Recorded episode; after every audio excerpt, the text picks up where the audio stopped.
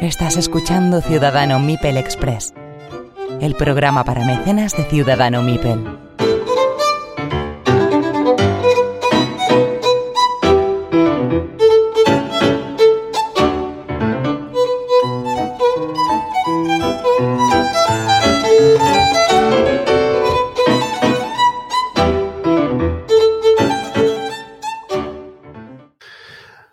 Okay, uh, good afternoon, Corey. How are you? I'm good. How are you? Okay, uh, it's a big pleasure for us having you here in Ciudadano Meeple. And this is our second international interview. We have the first one with Andreas Odendahl. I don't know if you know about them, the La Granja designer, Okay. Solaris Mission. Okay. And yeah, you are a, a pretty little far away from him. that is well, clo- so closely in Germany. Okay, as as we talked before, our idea always here is start to talk with the designers about their game profile. Okay, gamer profile.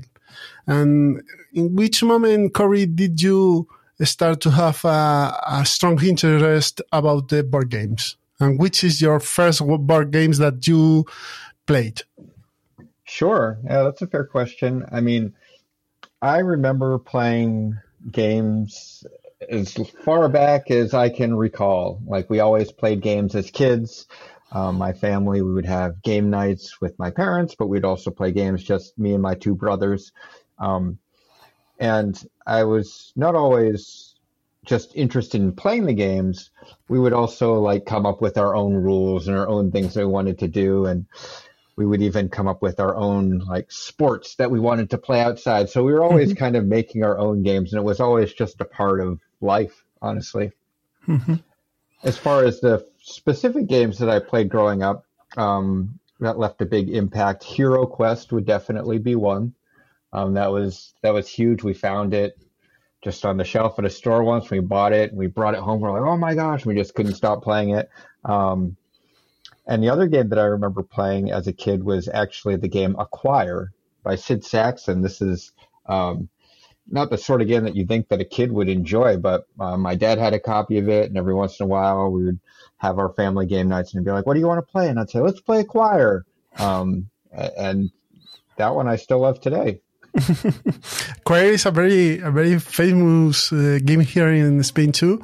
It's an Oh, okay. economic pay game at last, an, an economic economic game for the family.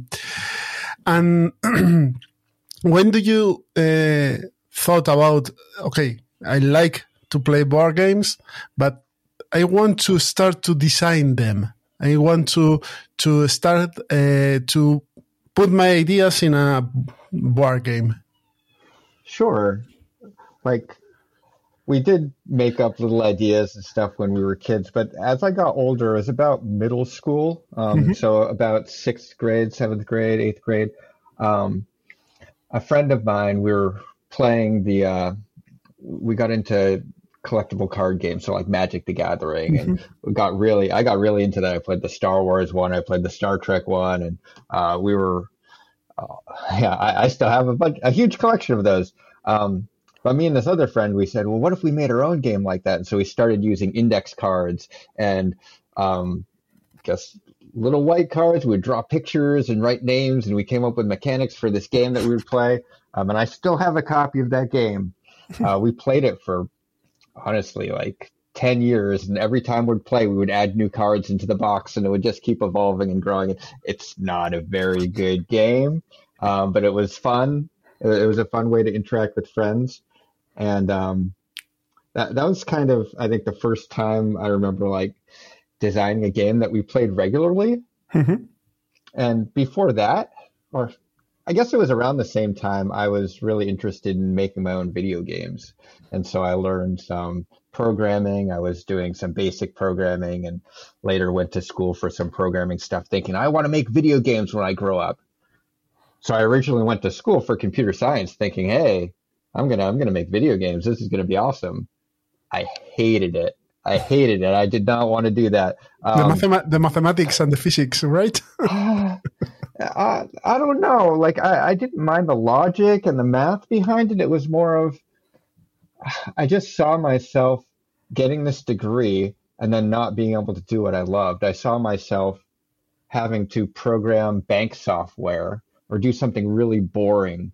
um, that would be a good career, but it wasn't games. Um, so I, I actually left school and spent a year just kind of figuring out what I wanted to do. I, I knew I wanted to do something creative, something that I could um, use computers, but also be creative. And so I went back to school for graphic design. Mm-hmm. Ended up getting my degree in that, and I uh, I I did that for a while. I was just a graphic designer at a pre-press place, and on the side, uh, I kept doing the game thing. Me and my friends, we, we would come up with games. I would show up at their house with like, "Hey, I made this new ninja game. Let's play this game here. I made this new thing here," and just for fun, I didn't really consider publishing them. Like they were just kind of for us. Um, I think I might have looked into it once. I'm like, so what would it take to publish your own game? I'm like, uh, that looks that looks too hard. I'll just I'll just keep it as a hobby. and uh, how was your beginning in Fantasy Flight games? How how did you enter on then on that? Yeah, so um, it's around the same time. So I graduated from college. I was doing graphic design for a while. Um, I started getting into uh, hobby board games. I got like Catan. I got um, Twilight Imperium was like my first introduction to Fantasy Flight games. I mm-hmm. I I don't even know how I found it. I, I stumbled on their website somehow, and I'm like, whoa, what is this game? This looks amazing. And I it was the first game I ever pre-ordered. Um, and uh, I was just so excited and couldn't wait for that game to come out. And then when it finally did, I got really into it. I was playing it with my friends, and um, I started designing like some optional rules, some um, a fan expansion for it, basically, uh, that I was working on. I ran it past one of my friends, and he was giving some feedback on it. And then around that time, I saw on Fantasy Flight Games website that they were hiring a game designer. I said, great, that's cool. I, wonder if I could turn this into a career. Um, and I even I told my boss at the graphic design place, I said, hey, listen, I have to apply for this job. There's no way I'm going to get it, but it's my dream job. I just have to try. And he's like, oh, sure, of course. And so I sent in my resume, and along with it, I sent in um, the Twilight Imperium homebrew expansion mm-hmm. that I had made, um, which could have been a terrible idea. I didn't know that the designer of the game was actually going to read this and scrutinize it. Oh, I might not have sent it in. Um, I didn't hear back from them for a few months. And, and then uh, out of the blue, I get a phone call that says, Hey, we'd love to fly you out here for an interview. I just assumed that I hadn't gotten the position, but no, they, they flew me out there and uh, the past, the rest is history, I guess. um, which is the, the way to work in, in fantasy flight games because normally they they do because as in the board game geek that can we say mm, they normally do some designer groups to design one one game. Not on all, not at all but in some of them you have two three four designers for one game. Uh, for example, uh, the last uh, Arkham Horror LCG has five, no, five not, but have three or four uh, designers.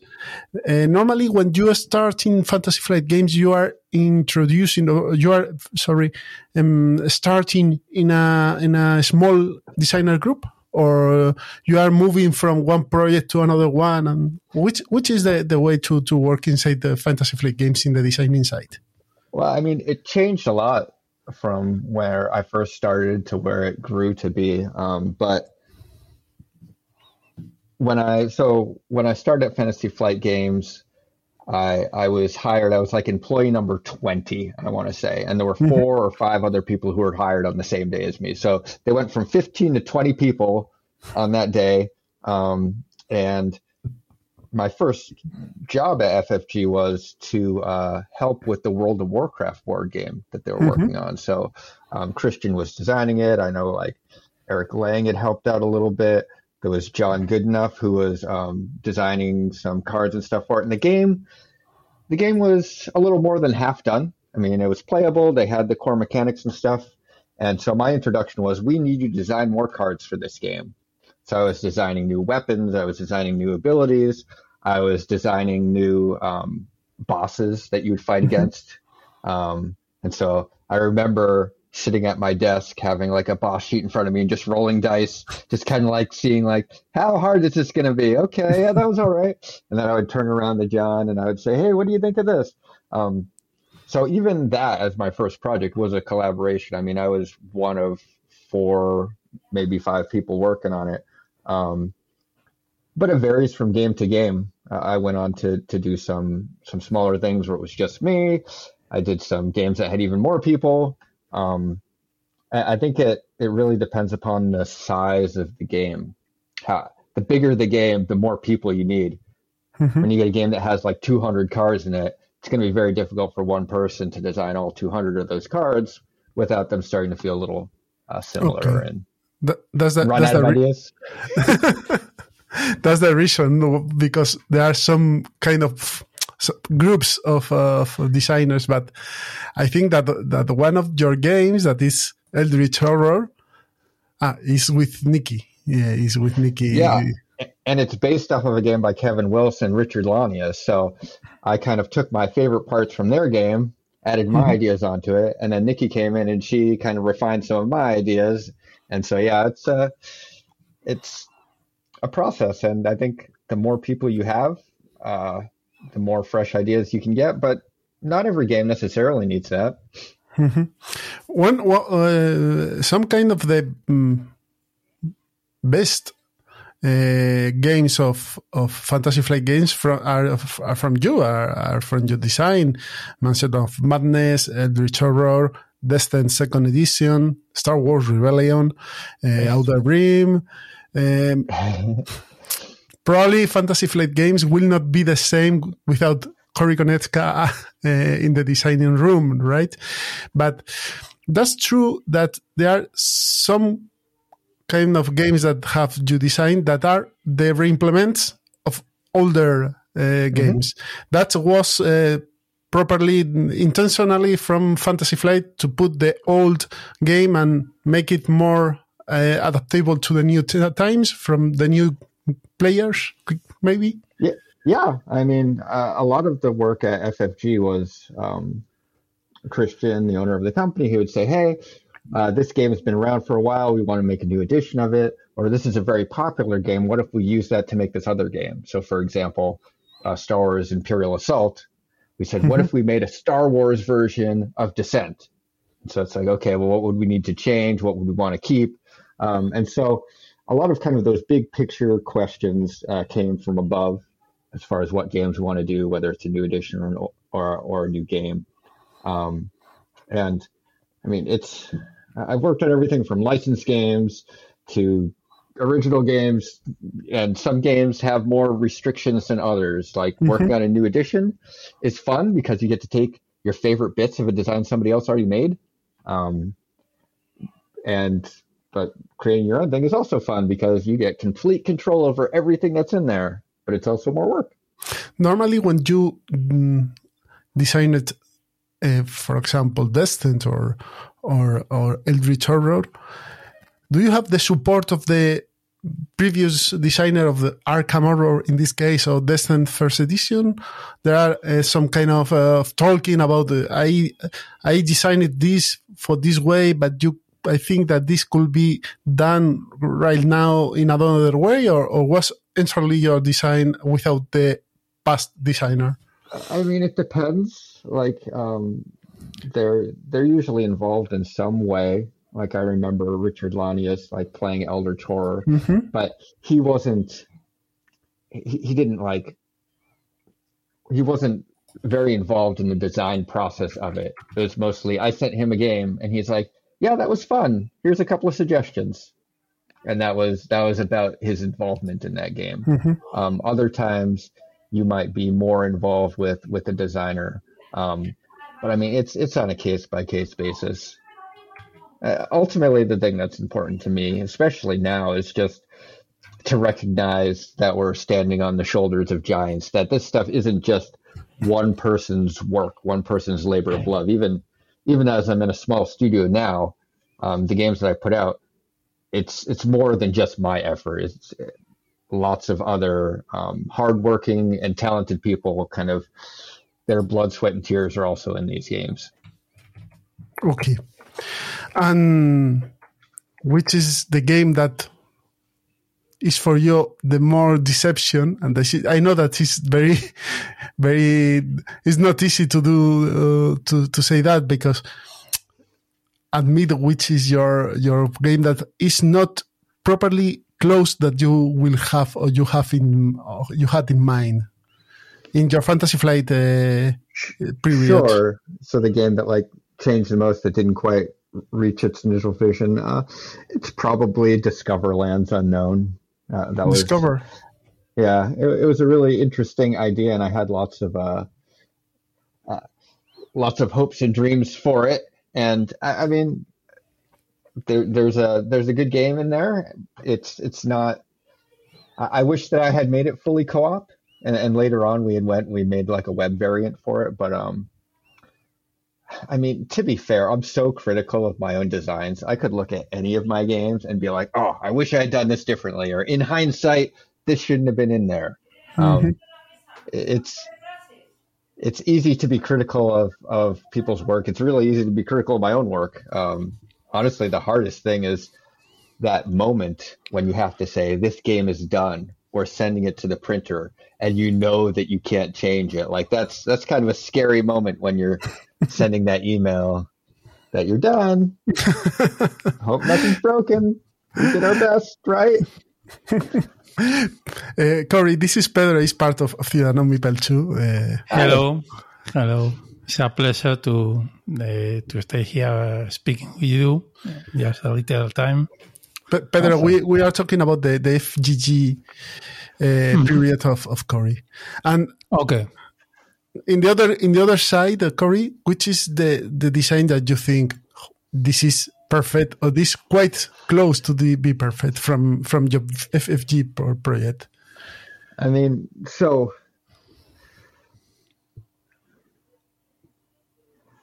I, I would almost say Star Wars Rebellion. Like it's so close to perfection, but like I'm so able to criticize like my work on it. In the expansion, mm-hmm. I went back and I I changed the combat system because I, I wasn't fully happy with it. Um, but I feel like every other element of that just works together so well.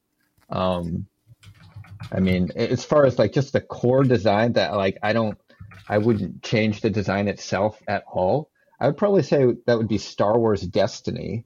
Um, that was the collectible game that um, but, you were designed with me, or I you were. You were involved in all, all Star Wars uh, games from Fantasy Flight, I think. yeah, none of them. Yeah, I'm a big Star Wars fan, so I tried to uh, be involved in as many Star Wars things as I could. It was a dream. Yeah, yeah, yes.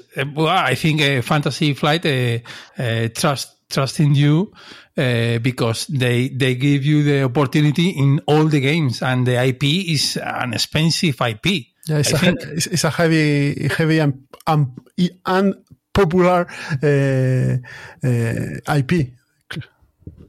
Yeah, there's a lot of expectations that come with that when you're working on a beloved franchise. Mm-hmm.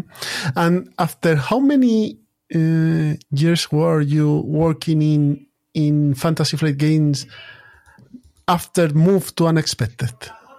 Uh, so 20 years? At, uh, 14. Uh, I started okay. FFG in 2005 and I left in 2019. So, yeah, it's a long time. I mean, just saying that like 14 years makes me feel old. Um, the fact that I, I did that and that's all in the past and, and so I've I've almost been designing games professionally for for a decade. So it'll be or no for it'll be 20 years in 2025 mm-hmm. professionally making games. a big milestone. Okay, and in the move to uh, unexpected, unexpected is an, a company of Asmodee Group or two, right? Mm-hmm. Mm-hmm. Correct. It's close to brother of uh, Fantasy Flight in, yeah, in, yeah, this, in, in, the company way of, of, of, thinking. And which is the the, mon- the the first challenge that you have in unexpected because it's close from zero at last, and which sorry, which is the guidelines of design that you have to implement in unexpected because the yeah. initiative and voices in my head are close different that you designed in fantasy flight games. Mm-hmm. Yeah, of course. Yeah, first, first, let me just say, like, when I left FFG, there, there was no bla- bad blood between us. Like, we're still friends. Like you said, they're they're my sister company. I still talk to the the uh, studio head over there. I still collaborate with them on games and stuff. And um, but when I part of my reason for starting on unexpected games is that I had all of these ideas for games that just weren't a good fit for FFG, and I knew that I would never get a chance to explore unless I kind of went out on my own. Um, and so I, I, talked to my boss at Asmodee, and I said, "Hey, look, I've got this idea to do kind of these experimental games that are very different than what you see out there." Um, and I said, I I understand the difficulty that publishers are facing nowadays. There's thousands of new games come out every single year. It's crazy. It's so competitive. Every week there's new games announced, there's new Kickstarters mm. launching. Yes. You might be super unlucky and announce your brand new game at, on the same exact day that the next Gloomhaven gets announced. Like who knows? like it's just there's so much competition. And so I said the way that we're going to break through the noise, the way we're going to attract attention is that we're going to be doing things that are very different than what's on your shelf. We're going to be making games that it's not just another dungeon crawl, it's not just another area control game. It's going to be uh, something that's not going to replace something you already have. It's going to be hopefully something like, oh wow, I've never really played anything like this before, or there's at least two or three things that you've never seen before, and you feel like that's enough to justify you putting it in your collection because the experience is so uh, unique and different. No, no, no, no. No, no, tira, tira, tira. No, no. Sorry, you talk, you talk, you. We, we, are we are like like boyfriend and girlfriend. Um, uh, the initiative is a um, deduction game, right? Sure. That's with a with a uh, with um action choosing mechanic, but it's at last to a legacy game. It's all of all, all of the all of one in one box. But I am playing with my kid the the initiative. He has ten years old, mm-hmm. and the sensation that I have, the feeling, is the um, surprise. Every yes. in every moment you have a surprise. The comic it, helps a lot to to introduce you in the history, but it's a surprise. It's quite different, as you said, at the thousand games that you, we have every year. Okay, mm-hmm. um, I cannot play uh, voices in my head, but the concept is so new too. Um, this will be the the the line in, in, in unexpected and all the games in unexpected will be designed by you or will be another designers? Um, so at the moment, I have more game ideas than I have time to make. And so unless we end up hiring new staff to help me out, um, all of the games will be designed by me at the moment. Mm-hmm. Um, who knows what will happen in the future, but but that's the current plan. Um, but the most important thing, yeah, is just that that we're doing stuff that's that's different and even different than the things that that I've already done. So mm-hmm.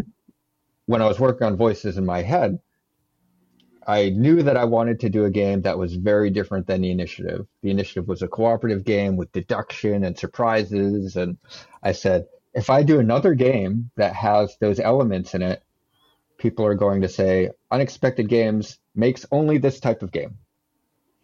Mm-hmm. But I wanted to surprise people. So I made something that's completely different. It's not cooperative. Um, there's no campaign or legacy elements. It doesn't have the comic book. It's something completely different. And my third game will be completely different from that. Mm-hmm. And, and, and in the design at the beginning, uh, how, how you start? Do you, do you think first the, the theme and then you start with the mechanics or or is uh, in, in, reverse? You know the mechanics and then put in the, in the theme. It it completely depends upon the game. So okay. with voices in my head, voices in my head was I had an idea for a theme and a story. Like I want a mm-hmm. story of someone that's on trial, and we're all playing the voices of conscience in their mind. That this the struggle that we all have, um, and so that that was very much came from the story the initiative came from a little bit of both. I, I, had an idea for a story. I knew that I wanted it to be a game about a game that these kids find at a yard sale, and I wanted it to capture kind of that childhood wonder. Um, but I also knew that I wanted there to be kind of the secrecy and I wanted there to be deduction in the game. I didn't know exactly what the mechanics were, but I did have the idea for the mission console where you're kind of opening the windows. That was kind of right at the beginning. So that almost had both. Mm-hmm. And then mm-hmm. my third game, which I'm not ready to announce yet, um, I had a really interesting idea for mechanic um, that that was uh, had a unique kind of physicality to it. That I'm like, this is really cool and interesting. How do I turn this into a game? And then I figured out the theme as we developed it. And and the playtesting, uh, how how how it works, uh, uh, by the way, mm, because o sea, you start to um, uh, playing solo and then uh, put in the game with other players. So at the beginning, just you start with more players. Yeah, the the, the the the, the blind test with uh, yeah. different uh, kind of, uh, of test group or or with different kind of, of gamer profile. Do you have this mm-hmm. or or I suppose that you have access to, to this kind of of uh, testers, right? Yeah, my playtesting, I always start with solo testing it. I always make sure that, like, even if it's not a cooperative game, I'm going to play through the game by myself um, as if I was multiple players if I need to, to figure out like, do I think that this game would be fun? Is it worth me taking somebody else's time to try to play this? Um, and with a cooperative game, that's a lot easier because I can actually play like the whole game and be like, yeah, it's really fun. And then I try to play with somebody else and I see, is it fun or not? Because they might have completely different opinions. Um, so I'll play with first just me, and then I'll open it up to like my uh, the people that I play games with locally, my friends, my family, and we'll play like early versions of it. There's a couple of uh, play testers that I work with that I've worked with for years. Sometimes I'll bring them into like an early test just to get some early feedback. Um, and then once I think that the game uh, is generally pretty fun, um, I'll reach out to outside playtesters. I'll do some blind playtests. I've got people all around the world who um, are gracious enough to playtest my games and post their feedback about it. And sometimes, I mean, everything will go well when I'm playing it. I'll send it to my blind play testers, and they're like, "We're just not having fun." And I have to figure out, like, well, was it the rules? Is it is it just I'm too close to it? And almost every single time after they the outside play testers play it, I say, well, I'm going to redesign half of the game now. So I uh, delete half my files and redesign a bunch of cards, change the mechanics, send it out to people again, and I'm very iterative in my designs. Like I will throw stuff away and redesign it as many times as it takes. And and nowadays, uh, as a designer, you have in, in consideration the, the time, the, the length of the of the playing time, playing time, because uh, I, I, I, in, in your origins, for example, I don't know, um, uh, Warriors from FFD uh, Knights, Knights Warriors, Mm-hmm. Warriors Knights. It was a, a very long game, and your your your games should be longer than others. So right now in your company, you take consideration of that uh, things. Uh, I mean, I feel like my taste in games has changed as I've grown older. Um, I don't have four hours to play a single game nowadays like I used to when I was younger. Um, It's funny you mentioned Warrior Knights because the the complaint that I got from Warrior Knights when it was released was that the game ended too soon. And so Yeah, the but- but- expansion actually makes the game Yes, longer. yes, the expansion. Yes, yes, yes. I think is is is is is brilliant. That game is un, un, underrated uh, from you, and I think is uh, is very very very good. standing on the shoulders of giants with that game. I mean, it was many other many other people had a hand in that. But yeah, thank you. It's uh, nowadays I, I don't know if I would make a game that long. Um, maybe it would have to be something special, but I'm always thinking about game length as I'm as I'm playtesting my games. For example, voices in my head late in development, a lot of feedback I was getting from people was that this game it's fun. It's it's um, very interesting, but it's just a little bit too long for how light it is. And so it used to be ten rounds long, and we reduced Mhm. it to eight rounds long, and that felt right. Mhm. Um, it felt. I think that the um, the the length of the game should match up nicely with the audience, and it should match up nicely with kind of the the complexity of the game. I think more complex games, you can make them a little bit longer. I think that people want their complex games to be a little longer for the most part. Uh, cor- cor- correct. It, it's, it's it's a matter of the of the market, don't- isn't it? It's a matter of the of the player, the players. For example, in Twilight Imperium, the the last edition, you did it faster. The the, the game length is is shorter, so um, maybe it's a, it's a it's a trend. Is is that uh, and for for all the players? I I mean, Twilight Imperium Fourth Edition is still a game that you have to dedicate a day to. Yes, it's faster, but I think most people it still takes like five or six hours to play. Um, really experienced players can play faster than that, but um, it, it's still a day that you dedicate to that. It it was part of our goal when we were making the fourth edition was to make the game a little bit faster, and so I put a lot of effort into like, well, what things, what little annoyances are there that slow down the game that we can speed it up with. Um, and so, for example, I designed the new faction sheets where you like socket in the the upgrades to your ships so that you don't always have to do a lot of math. You don't have to be, all right, this ship hits on a six, and this thing gives me plus one, and this thing gives me minus one, and this thing gives me plus two. You don't have to do that during combat as much. For the most part, you can roll your dice and you can just look at your sheet and you can tell what happens. Um, and so some of the game uh, length reduction was just um, user interface stuff, things that people um, are spending time on that they shouldn't be spending time on. So they can spend more time with the fun parts of the game. Mhm. And and re- uh, regarding the Twilight Imperium, I have a, a question about Rune Wars. Rune Wars, uh, when, when when you release the game, you think to mm, make a shorter Twilight Imperium because when I play that game, is something that I feel is is another is another hit uh, by the side, but it's the feeling.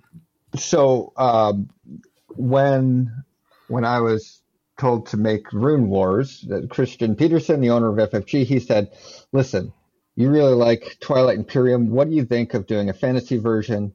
I actually did. He said that he actually did a fantasy version back in the day called Battle Mist, and so when I started working on the game, it was called Battle Mist Second Edition. We had just started working on it, and a different game got released called Battle Lore.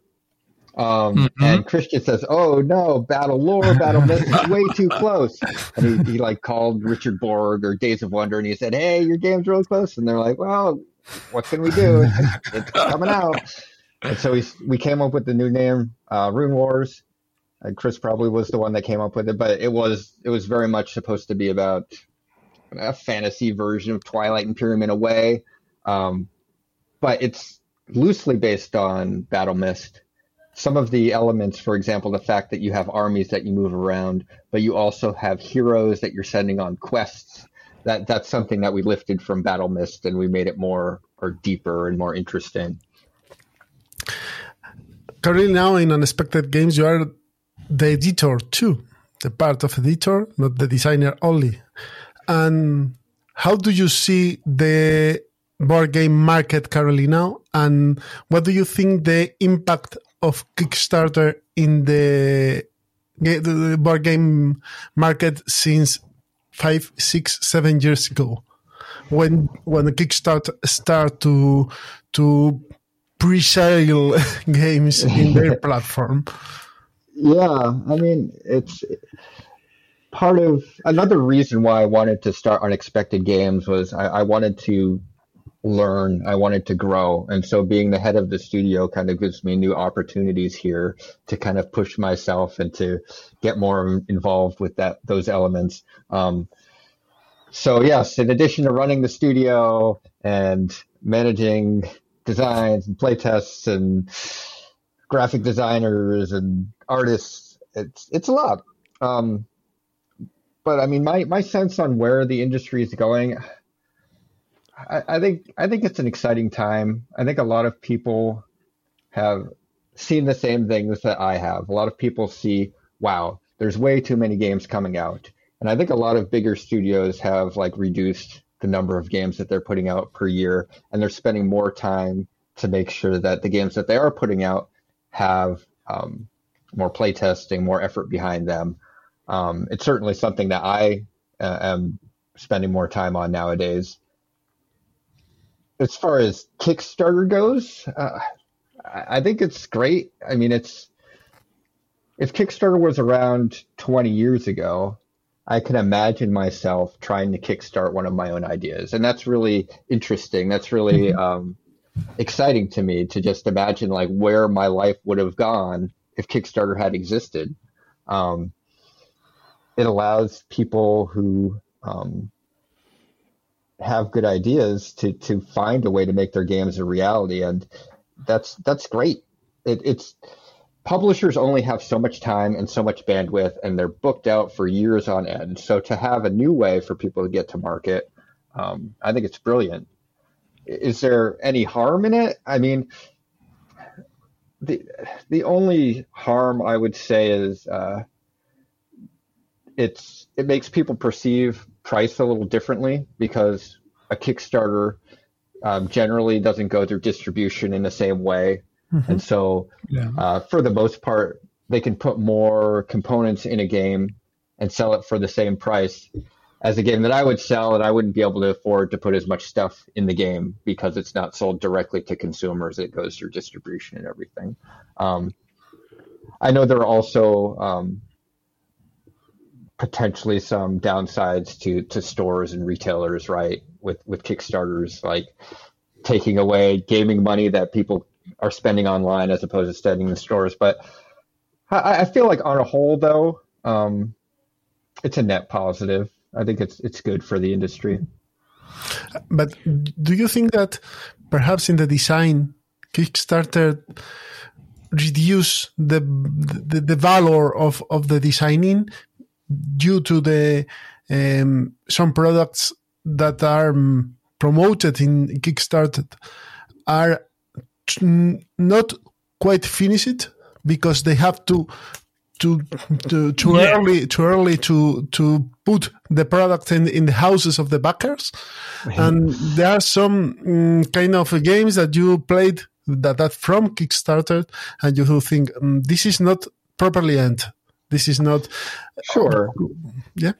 It, it's i mean anytime that you're working with someone who hasn't um, doesn't necessarily have the experience of being in the industry and um, seeing the pitfalls. Like when you're buying a game from a trusted designer or a trusted studio, you know that that they have the quality control needed, whether it's on the components or the rules or the playtesting in the game. Like there, there's a sense of trust that you have with certain publishers, right? Anytime you're backing a Kickstarter, you're trusting a random person online that you've never met. Like uh, it, it's, I mean, regardless of whether it's a board game or whether just a random product that you're kickstarting, you're you you're making a leap of faith, and it's up to Mm-hmm. you whether it's worth the risk of investing your money in this or not. And I think there are some people that have kickstarted their own games that have been very successful and they've learned a lot and then they kickstart their second game and people and they can um, generate trust and they can generate goodwill in people the same way that like a traditional publisher can once they're working on their second or third or fourth Kickstarter. I think the problem in Kickstarters is the the gifts that they Oh, the rewards. goals that, and- yeah, the stretch goal that the the, the designer uh, have ha, have to to give them because all the people, the bakers, the backers want want this. I think the the platform in this case is not is not adjusted. Yeah, I, don't know. I mean, I'm trying to imagine a world where I did a Kickstarter. Like, for whatever reason, I come with an idea that I want to kickstart. Like, would I go down that route? I think it's a very um, lucrative, a very profitable way of doing a Kickstarter to have lots of stretch goals, to have lots of add-ons, to do those sorts of things. Um, but I mean, for me as a designer, like, sure, I want my studio to be successful, right? We want to make enough money to keep the lights on, make sure everybody's fed. Um, but I, I'm more interested in making the best game that I possibly can that I think is interesting, um, that is fun to play and interesting in an intellectual way, um, than I am about making money. Like, I, I think if you if that's your only goal, then um, it's going to be a little obvious. I, I don't know. I, I feel like if you're if the game comes from your love of the game and your desire to make a good game, um, that should be your number one focus because it's impossible to design a game that you think will be successful. It's impossible to know what other people want or to um, try to predict what the trends are and jump on and say, "Oh, this thing's really popular right now. I'm going to do that." That's that's definitely not what I want to do. Corey, you are talking about developing, editing your your your your publisher. Um, how's the how's your life in a daily basis? being being a full a full time developer and editor. Sure. Yeah. I mean, so I started working from home in 2019 when I started my new studio. I was able to move halfway across the country to be closer to family. Um, and I, I have a schedule the same way that I used to have. I, I come in at nine o'clock every day. Um, I break for lunch, come back in the afternoon, work until 5:30, and then I walk downstairs and, and try to um, live the rest of my life there are some times that I mean it's it's difficult to separate it. Like if I have a play test near the end of the game and something isn't working, of course now I'm going to spend the rest of the evening thinking like, oh, what if I do this? What if I do that? What if I change these cards? What if I add something new? Um, but honestly, when I was working at FFG, that was the same thing. Like once you're once you're in that designer brain, sometimes you just can't turn it off. Unless, Hopefully unless it's, it's, it's, it's an, a second plane work, right? Yeah. Always thinking of that. And well, One, one, No, uh, one- one small question. One small question. Fantasy Flight Games has uh, their office in the West Coast because you are Uh, currently in the East Coast, right? So I'm on the East Coast now. Fantasy Flight is in the middle of the country, so it's Okay. central uh, in Minnesota.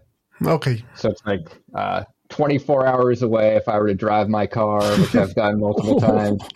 Um, I moved out there um, to uh, to take the job at FFG, and I lived out there for 14 years. It's a great place to live, Minnesota. I love it. Um, but now that I've got a kid and wife and family, like we just wanted to be a little bit closer. So we're on the East Coast again. Okay. Okay, and what what do you prefer to design alone or with other people, like uh, Fantasy Flight? Um, it Or, varies. or what was the pros and the cons to So, design yeah. alone? That's good. So, I mean, one of my responsibilities when I was at FFG, especially near the end, when I was kind of the lead designer, I, I not only had to design my own games, I was also playing and critiquing and giving feedback on everybody else's designs. And that was the hardest part of my job at FFG. Like, it is, it is very difficult to critique someone else's game that's in development that you don't know exactly where it's going to end up and everybody has different tastes everybody's got different opinions and suddenly i have to enforce that my opinion is better than other people's opinions like it's it it's not a fun thing to do um, i think when you're in a company like that you need someone to steer those sorts of things but um, that's definitely something i don't miss from ffg um, designing solo versus collaborating with people. Uh, I I don't know. that they're, the pros are, of course, that you can you have someone you can always bounce ideas off of, right? You could say, "Hey, this isn't working. Let's talk about it. Let's brainstorm. Let's come up with with a solution to this." Or maybe even, "I just can't figure this out, so you figure it out." Um, I'll give a great example. I was uh, designing the expansion for Star Wars Outer Rim, and I came up with 90% of the design, and there was one element that I'm like, I just can't figure out.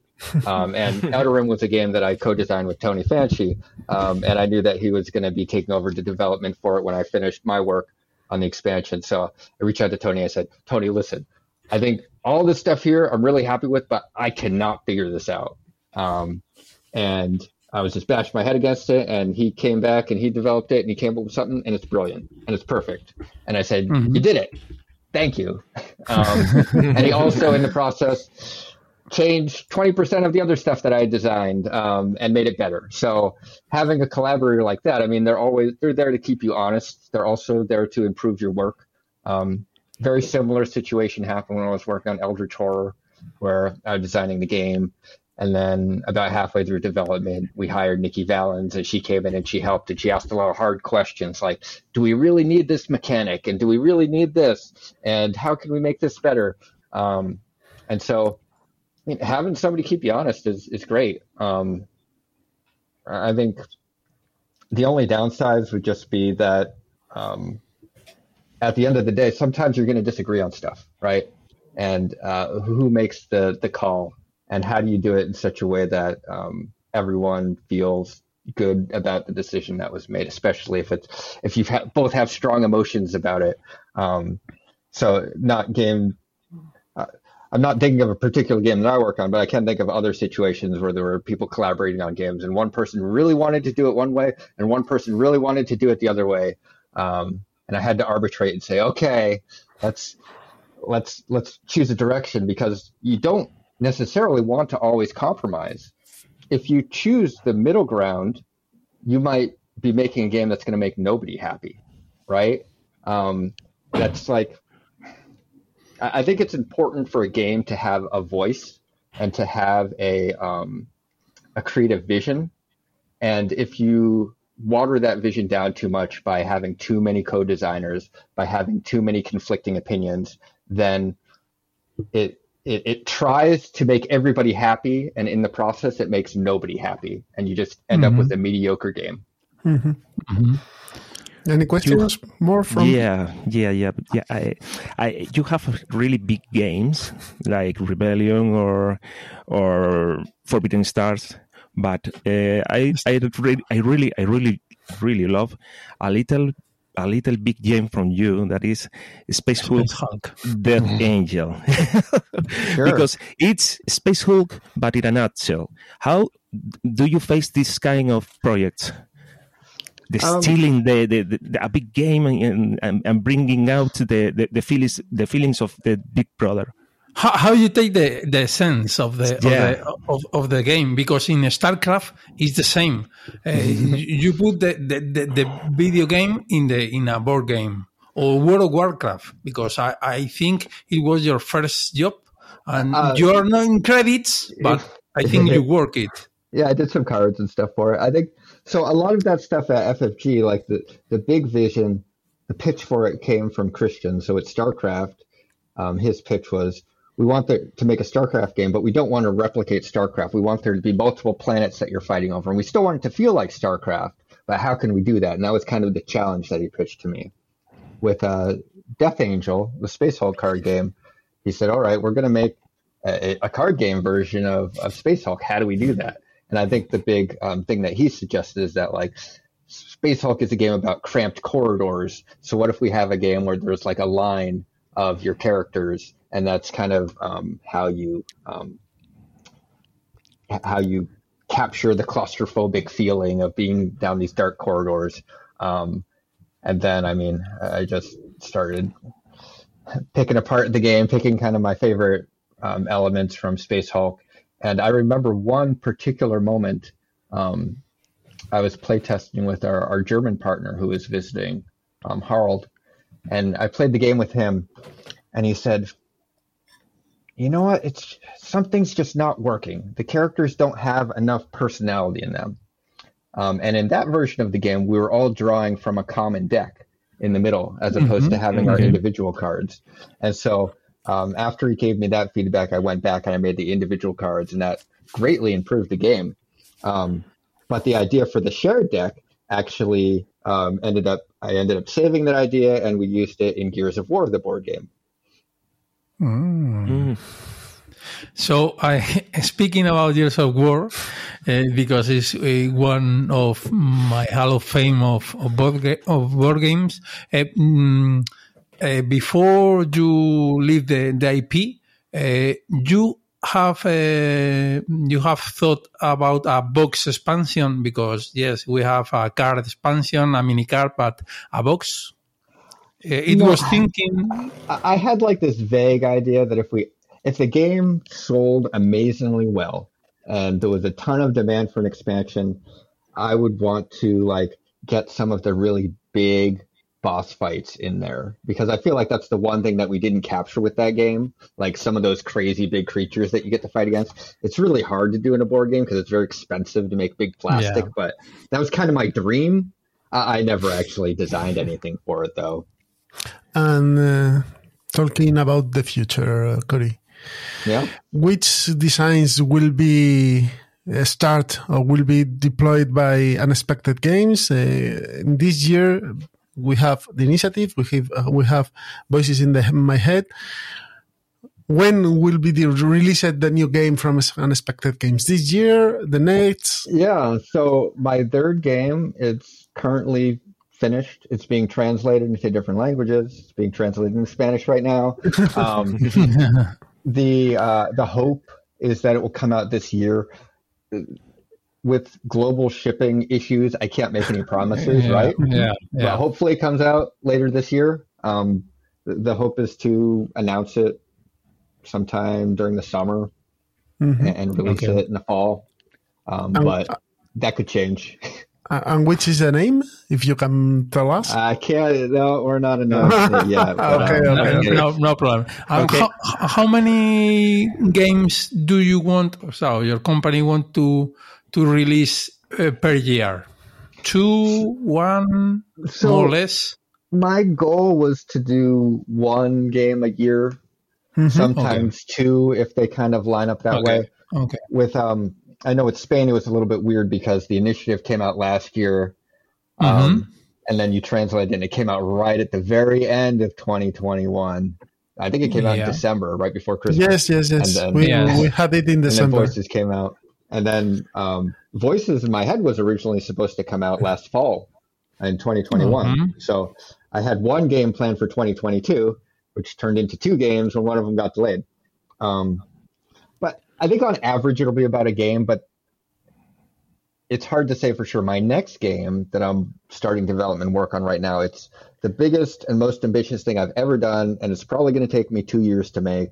So um, I, I, will probably have a year where I don't release something new just because this will be the fourth, right? Yeah, game number four. Yeah, game number four is gigantic. Mm-hmm. And maybe it'll turn out that it's too big and I cancel it and I do something else. Who knows?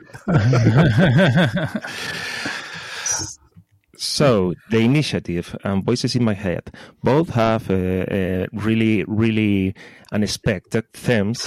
Okay, mm-hmm. well, so is is this going to be a watermark for uh, for unexpected games? So, um, I think I think the theme is part of it. I don't think the theme always has to be brand new. So the theme for my third game, it's it's not a super brand new idea, but it's a it's it's an old theme with a twist, and so there is okay. there is something unique about it. And then my fourth game, um, we're just starting work on it, so it's hard to say exactly how unique that theme will be. Um, but it might be less less innovative as far as the theme goes. But theme is an important thing. I, I think that I play games to enjoy kind of the story and the narrative of it. Like that's that's a big part of it to me. Um, and so how that story is told is also something that I like experimenting with. With um, the initiative, we told the story through that comic book, right? And voices in my head, the narrative comes through the the cards that the prosecutor is playing that has some narrative on it that they're reading to people. In my third game, there's less narrative, but there is kind of a the backstory is told in, in kind of an interesting way.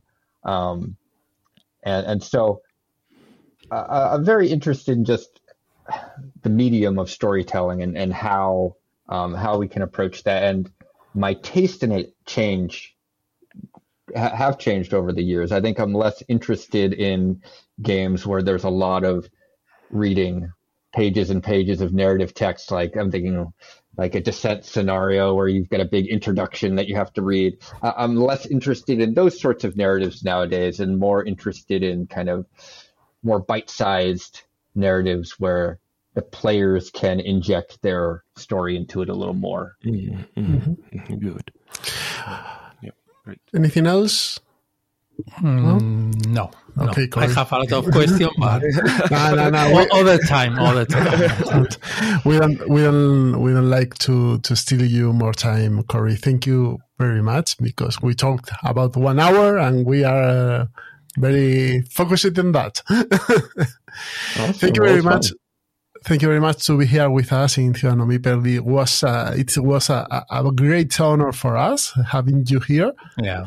And I think that is the best, the first time that you talk with an Spanish uh, from Spain better uh, media. And uh, no, no. oh, which? some reviews oh. reviews here and there. So which which what's the maybe way? yours will come up first. I, I did a uh, uh, analysis paralysis one. Ah, okay, okay, ah, okay. Sí, okay. Analysis I don't paralysis. know if they posted it yet. But okay, that was okay. a few weeks ago. Yeah. Okay, okay. we will we will put the faster this in in, in the net. no, no, no. okay, say again. Thank you very much, Corey, for being with us, and and very luck with unexpected games. That is a very interesting project, and um, luck with that. Awesome. Well, thank you for your support. It was great talking to you. Thank you. Bye. Okay. You. Bye. Cheers. Bye. Bye. Müzik